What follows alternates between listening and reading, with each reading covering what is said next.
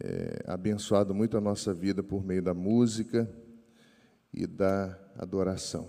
Gostaria de convidar a igreja, os irmãos que estão em casa também, a igreja que está em casa, que abram suas Bíblias.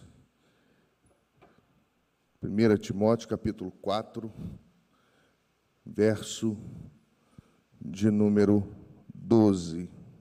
Quero falar-lhes nessa oportunidade, manhã e noite, à luz do mesmo enredo, sobre amor de Deus como padrão da nossa vida.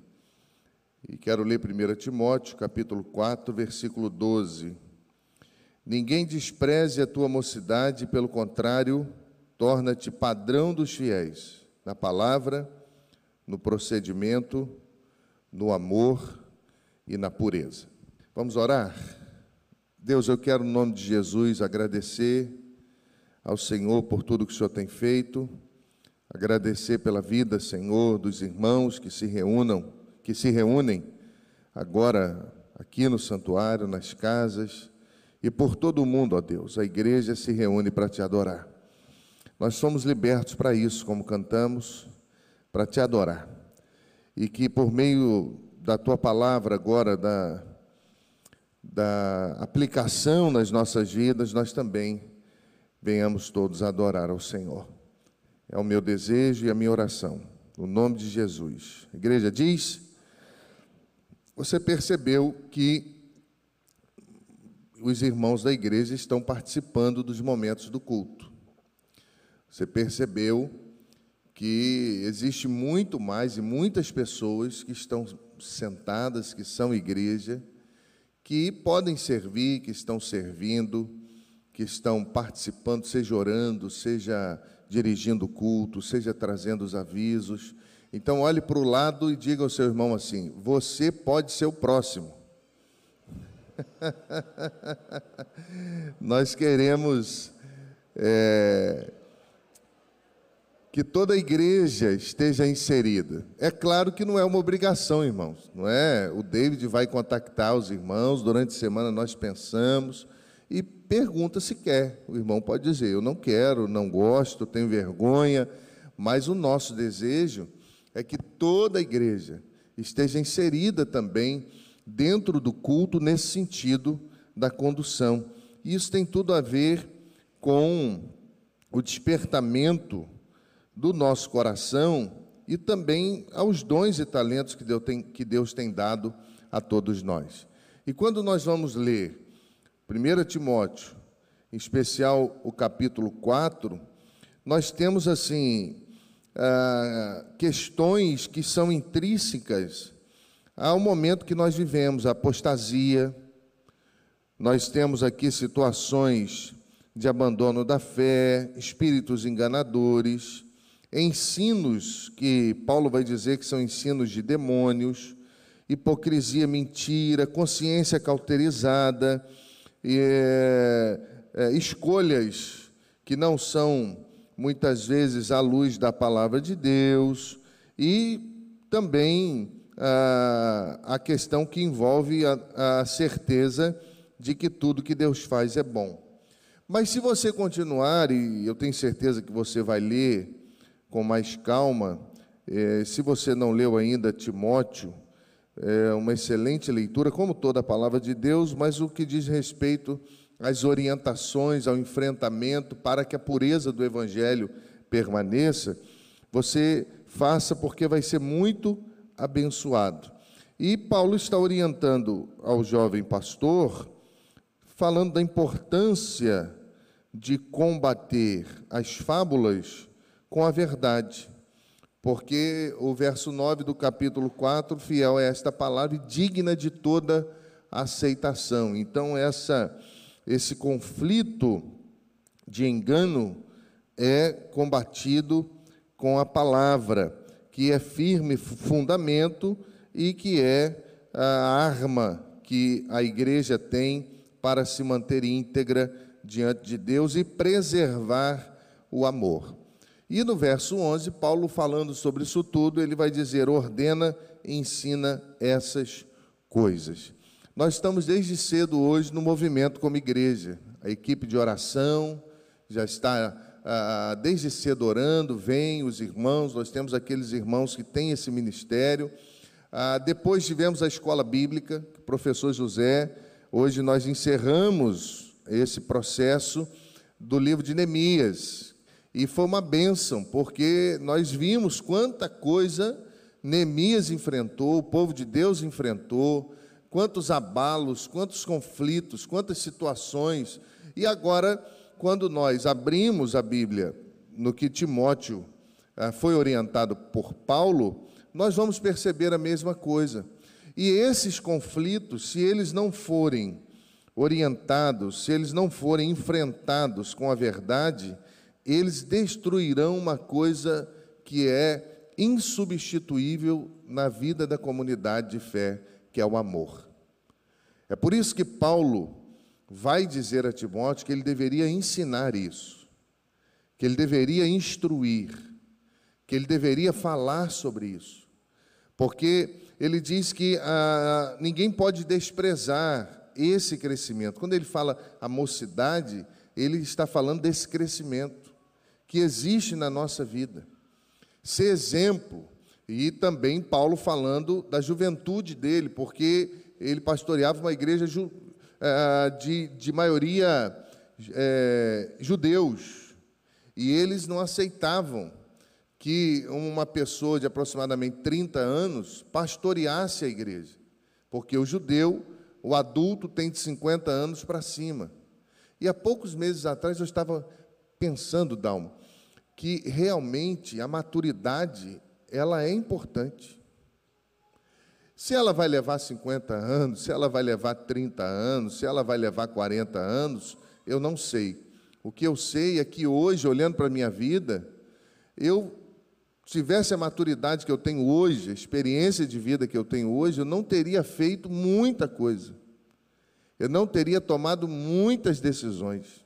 Eu teria errado menos eu teria me, me adiantado a algumas coisas menos. Então, quando ele fala da vida de Timóteo, ó, não podem desprezar a sua juventude, porque você é, foi levantado por Deus, pelo contrário, eles não podem desprezar, mas você não pode deixar de ser padrão. Você não pode deixar de ser padrão dos fiéis. E ele dá uma série de situações aqui tem a ver com todos nós. Ele diz na palavra, no procedimento, no amor, na fé e na pureza.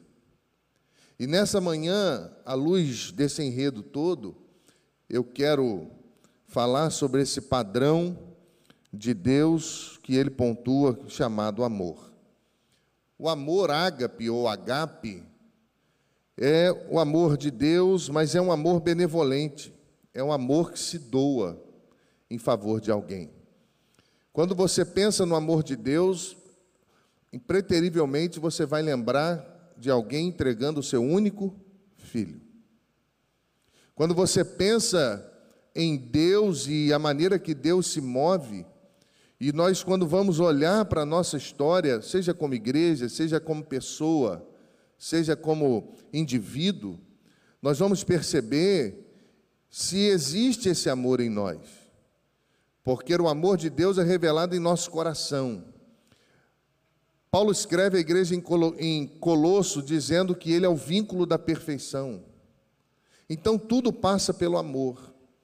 Se não houver uma visão de quem Cristo é, se essa visão não for bem entendida, o amor vai ser corrompido.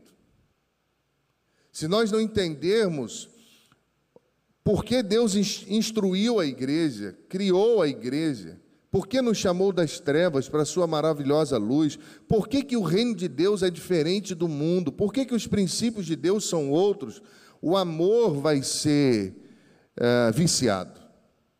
É por isso que João, capítulo 3, versículo 16, ele vai dizer que Deus amou o mundo de maneira tal que ele deu o seu filho. Então, quem ama sempre está dando alguma coisa. Quem ama sempre se doa, quem ama sempre é benevolente. É por isso que a igreja, ela é, ela é uma igreja missionária. É por isso que nós não ficamos preocupados nem tristes quando uma ceia que culturalmente é feita domingo é transferida para uma quinta-feira, para que domingo todo culto seja ah, dado a missões e a igreja fale sobre isso e nós venhamos a dar mais tempo ao missionário que vai vir. E interessante, o missionário que vem não fomos nós que escolhemos, tá? Foi a junta que escolheu. E, nós estamos felizes porque alguém que nós amamos, a igreja tem aprendido a amar. E quando nós olhamos esse enredo, nós vamos percebendo que isso é motivo de alegria. Por quê? Porque é padrão de Deus. E o padrão de Deus está no nosso coração e ele se manifesta por meio do nosso amor. 1 Coríntios capítulo 13, versículo 7, ele vai traduzir esse amor. Ele vai dizer: tudo sofre, tudo crê, tudo espera e tudo suporta. Então, quando nós, como igreja, vamos fundamentando a nossa caminhada à luz do que Deus espera de nós, nós vamos perceber que uma pessoa fundamentada nesse amor passa por qualquer adversidade.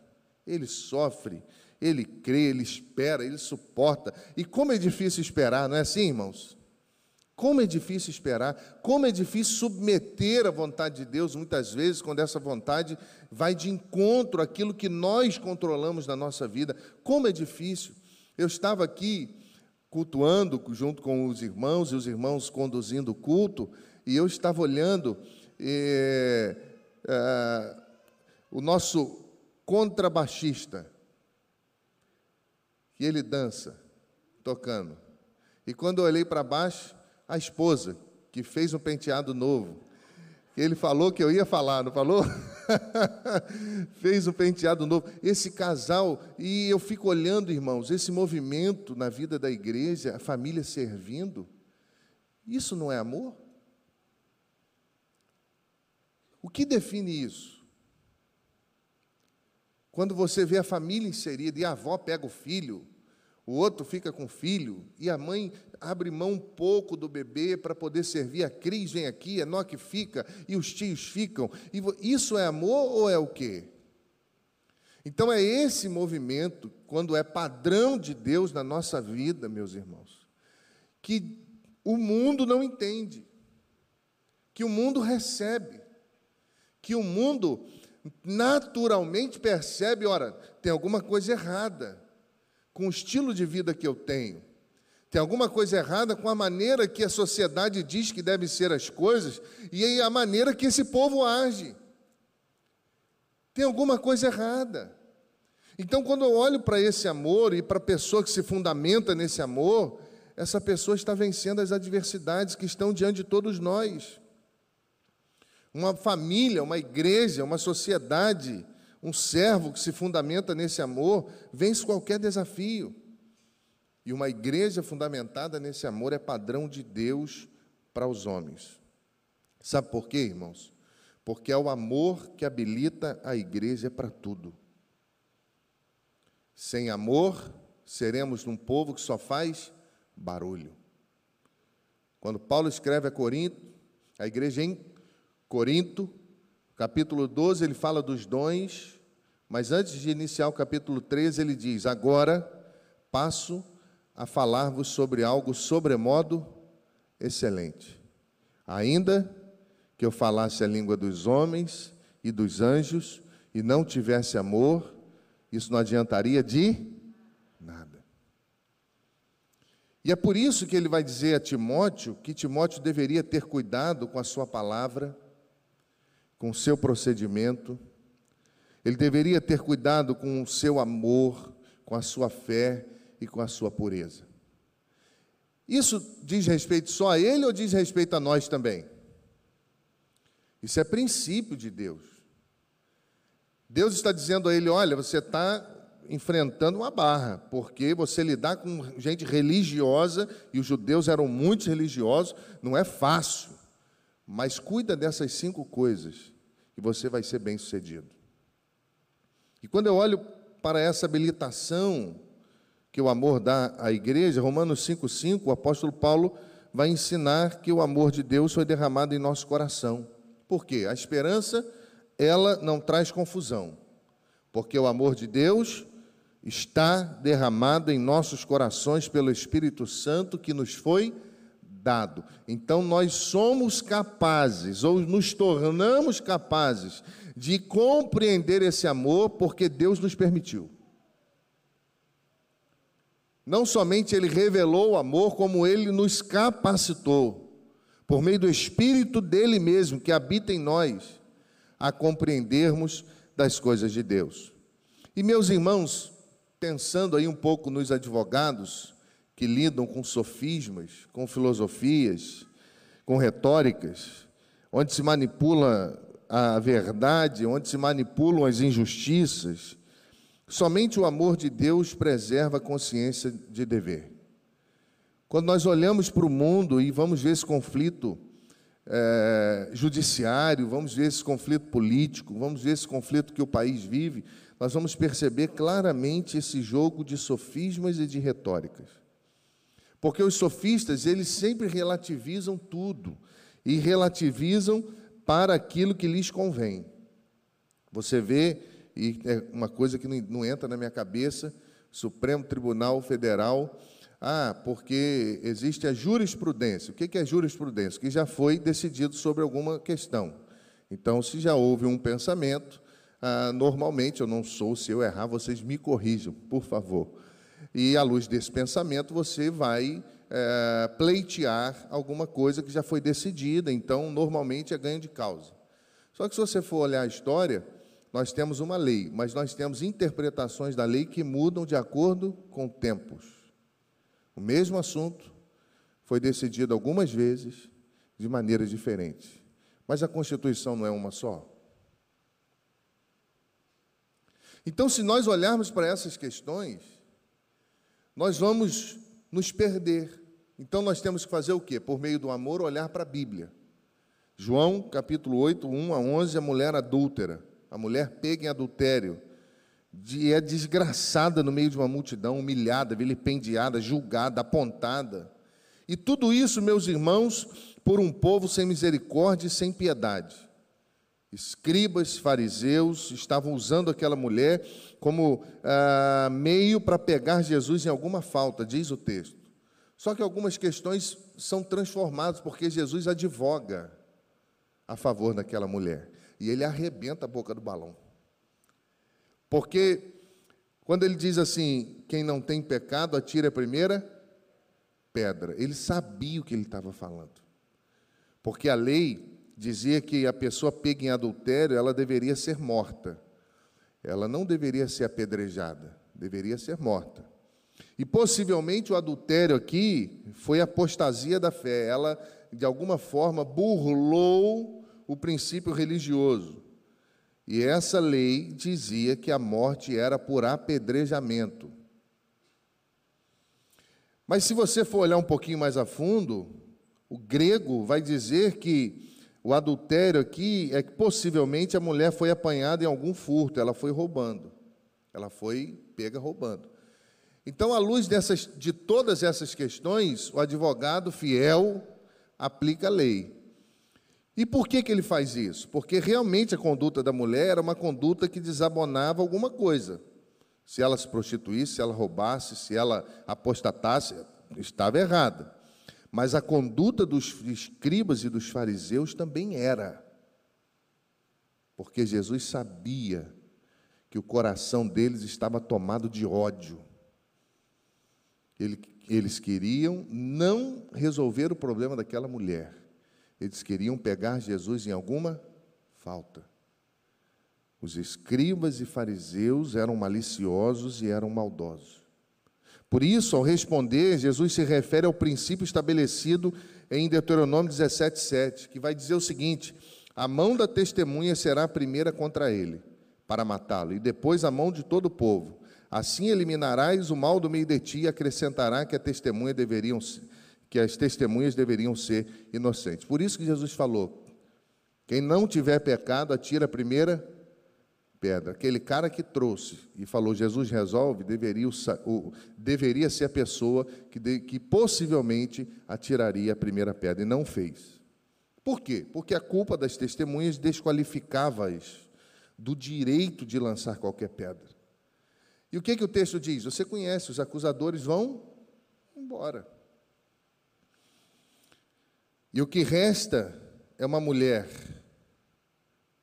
exposta, não mais agora à maldade dos homens. O que resta agora é uma mulher diante do amor imensurável de um Deus que é justo. Alguém que tinha tudo para ser apedrejada por uma multidão, mas foi resgatada pelo amor. E que amor é esse, irmão? Um amor sem interesse, que não quer nada em troca. Um amor justo, misericordioso, e não existem barreiras para esse amor. Romanos 8, 38 e 39. Pois estou convencido de que nem a morte, nem a vida, nem os anjos, nem demônios, nem presente, nem futuro, nem quaisquer poderes, nem altura, nem profundidade, nem qualquer outra coisa na criação será capaz de nos separar do amor de Deus que está em Cristo Jesus, o nosso Senhor. Amém, meus irmãos? O amor é a única esperança dos pecadores. O amor de Deus livrou a mulher da humilhação, livrou dos julgamentos, livrou da morte. E Paulo, ele vai afirmar na sua teologia que Deus chama o homem e o prepara para essa vida. Uma vida onde o amor de Deus é padrão. E meus irmãos, é difícil, não é fácil. É complicado. Eu fico vendo o Rubem e fico vendo outros irmãos, vou citar o Rubem porque aos meus olhos, é alguém de uma piedade imensa. E ele não tem tempo para ele, para servir as pessoas, para pegar na massa. Ele não dá ordens, ele faz, para construir casa, para fazer calçada, para levar roupa, para vir atender. Você não vê durante a semana. As pessoas que vêm aqui ficam esperando. E ele vem com carinho, outras irmãs, as senhoras, todo mundo vem. E eu uh, falando sobre ele, estou falando sobre a igreja. E eu fico olhando, eu falo, Senhor, eu queria ser assim. Eu sei que isso está certo. Eu sei que a gente deve caminhar assim. Mas meu coração às vezes é tão duro. Meu coração às vezes é tão pesado. Eu olho às vezes para o mundo e eu falo, Senhor, esse camarada está pedindo dinheiro ele está me enganando. Eu oro, às vezes, para alguma situação, e às vezes, quantas eu já devo ter perdido a oportunidade de falar sobre o amor. Ontem nós fomos pedalar, e 46 quilômetros, quase morri. Mas na volta, uma pessoa do nosso lado, afastada, e começou a falar, e eu não aguentava falar.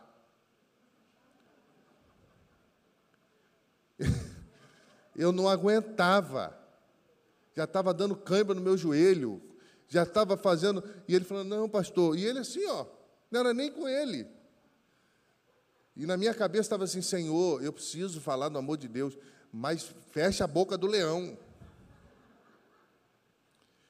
E ele falando: Eu, eu me afastei, mas domingo eu vou na sua igreja. Eu, Amém, meu irmão. Seja bem-vindo. Deus te abençoe.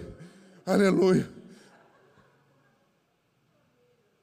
Eu parei no meio do caminho, foi todo mundo embora, e eu falei, meu irmão, eu tenho que parar um instantinho aqui, pode ir. E eu gostei, quando eu olhei, ele tinha parado.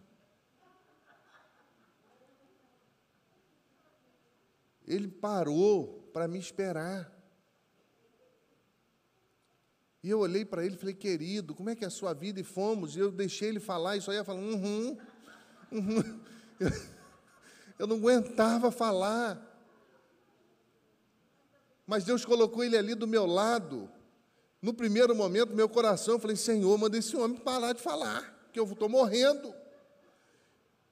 Você percebe que as, as oportunidades estão diante de nós o tempo todo, até andando de bicicleta, até atendendo alguém no seu comércio, no seu negócio.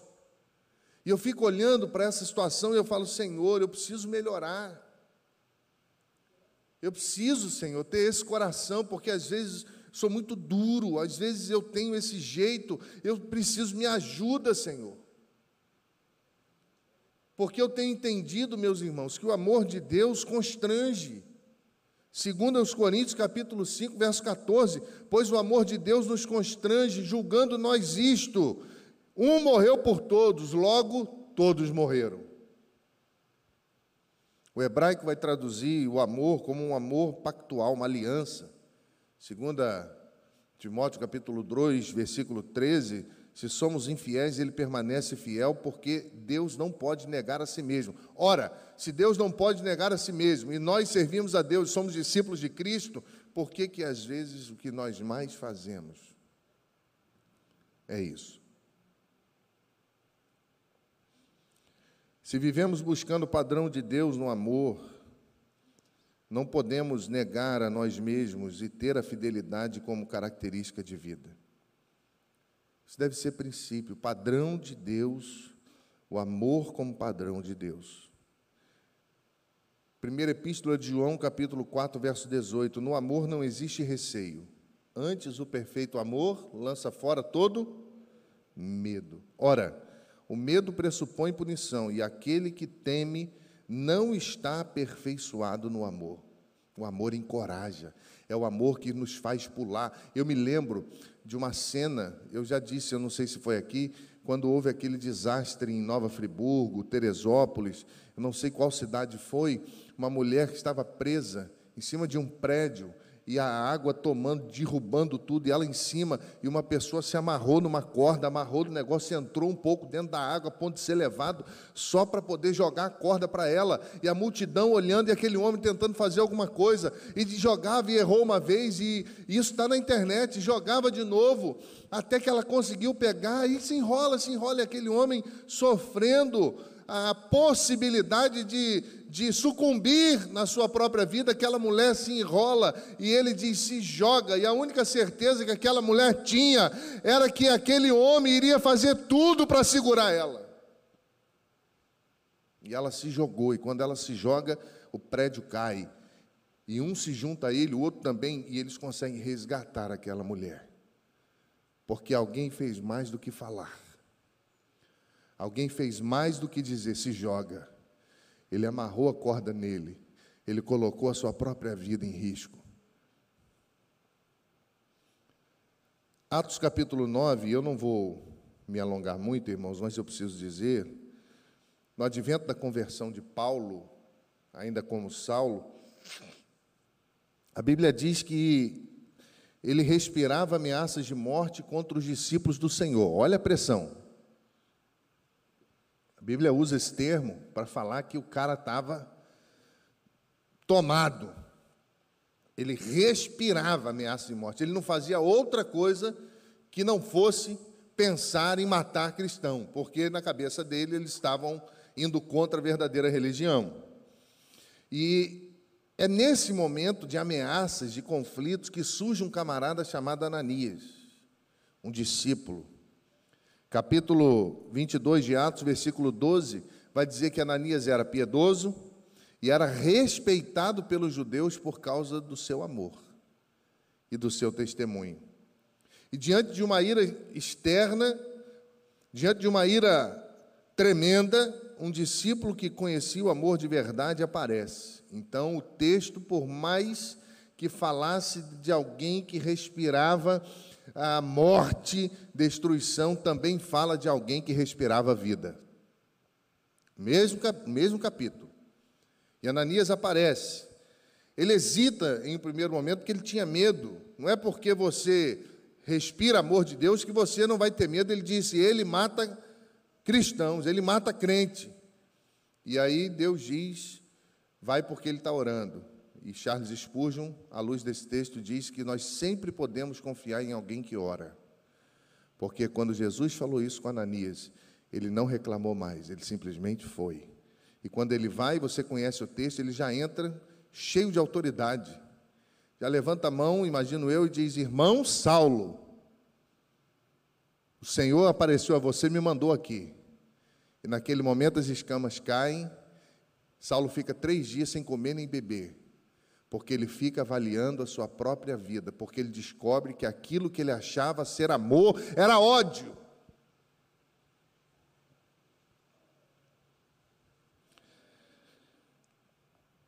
E quando eu olho para Ananias, irmãos, eu vou perceber que ele era discípulo, porque o texto vai dizer que ele era discípulo do Senhor.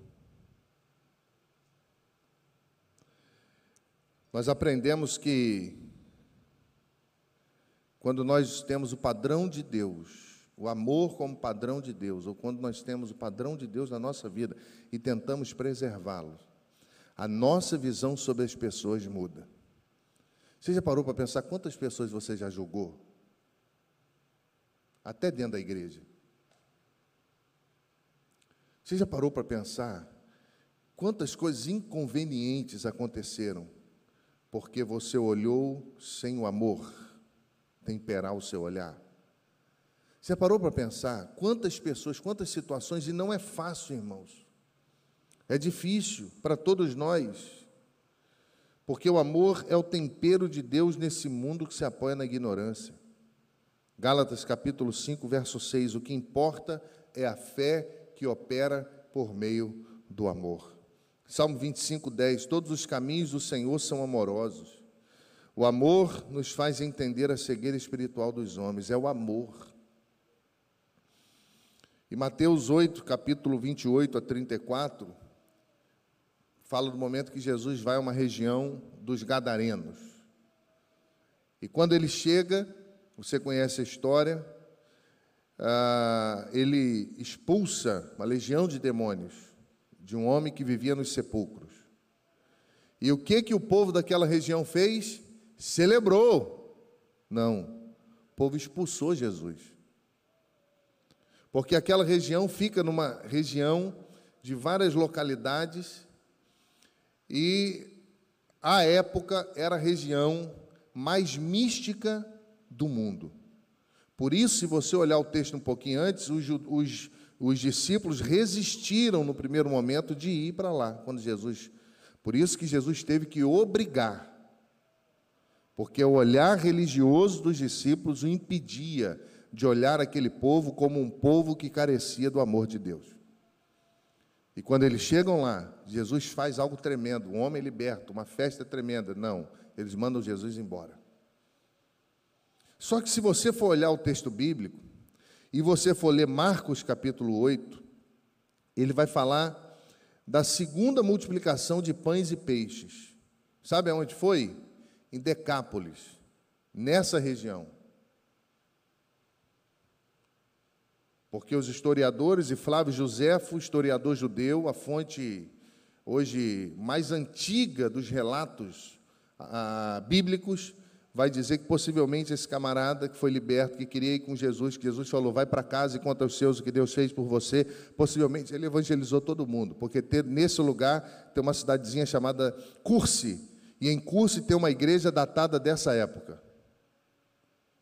Um lugar onde a feitiçaria predominava, a magia.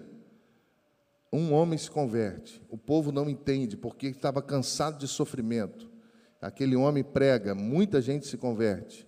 Tem uma igreja lá. E Jesus volta nesse lugar. E a segunda multiplicação de pães e peixes é lá. Por que, que Jesus voltou lá, irmãos? Por causa do amor. Se alguém te expulsasse da casa dele, você voltaria lá?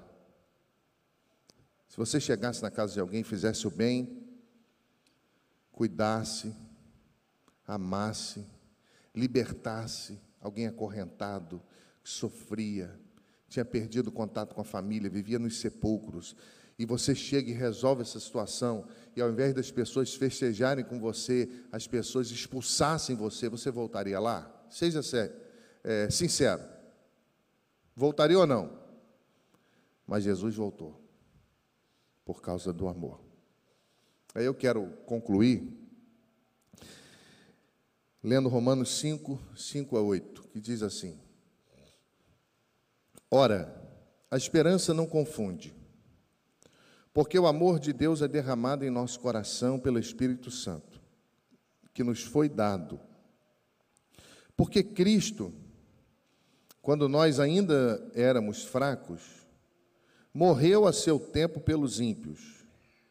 Dificilmente alguém morreria por um justo. Pois poderá ser que, pelo bom, alguém se anime a morrer. Mas Deus prova o seu amor, o seu próprio amor para conosco, pelo fato de ter Cristo morrido por nós, sendo nós ainda pecadores. Você pode repetir esse final comigo? Sendo nós ainda pecadores, vamos dizer?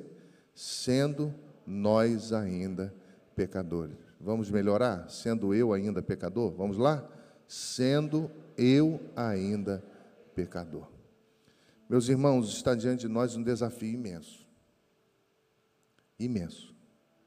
Viver nesse mundo sem se corromper com ele. E sem perder o brilho de Deus. Sem tentar ludibriar as coisas. Sem tentar dar o nosso jeito às coisas. Mas pedindo a Deus que nos ajude para que nós consigamos ser padrão na palavra, no procedimento, no amor, na fé e na pureza. Mas tem uma coisa nesse texto que chama atenção. Ele diz: ser padrão dos fiéis. Por quê? Porque o mundo não acredita nisso. Nós só conseguiremos observar o padrão de Deus na vida das pessoas se nós formos fiéis. Que Deus nos abençoe.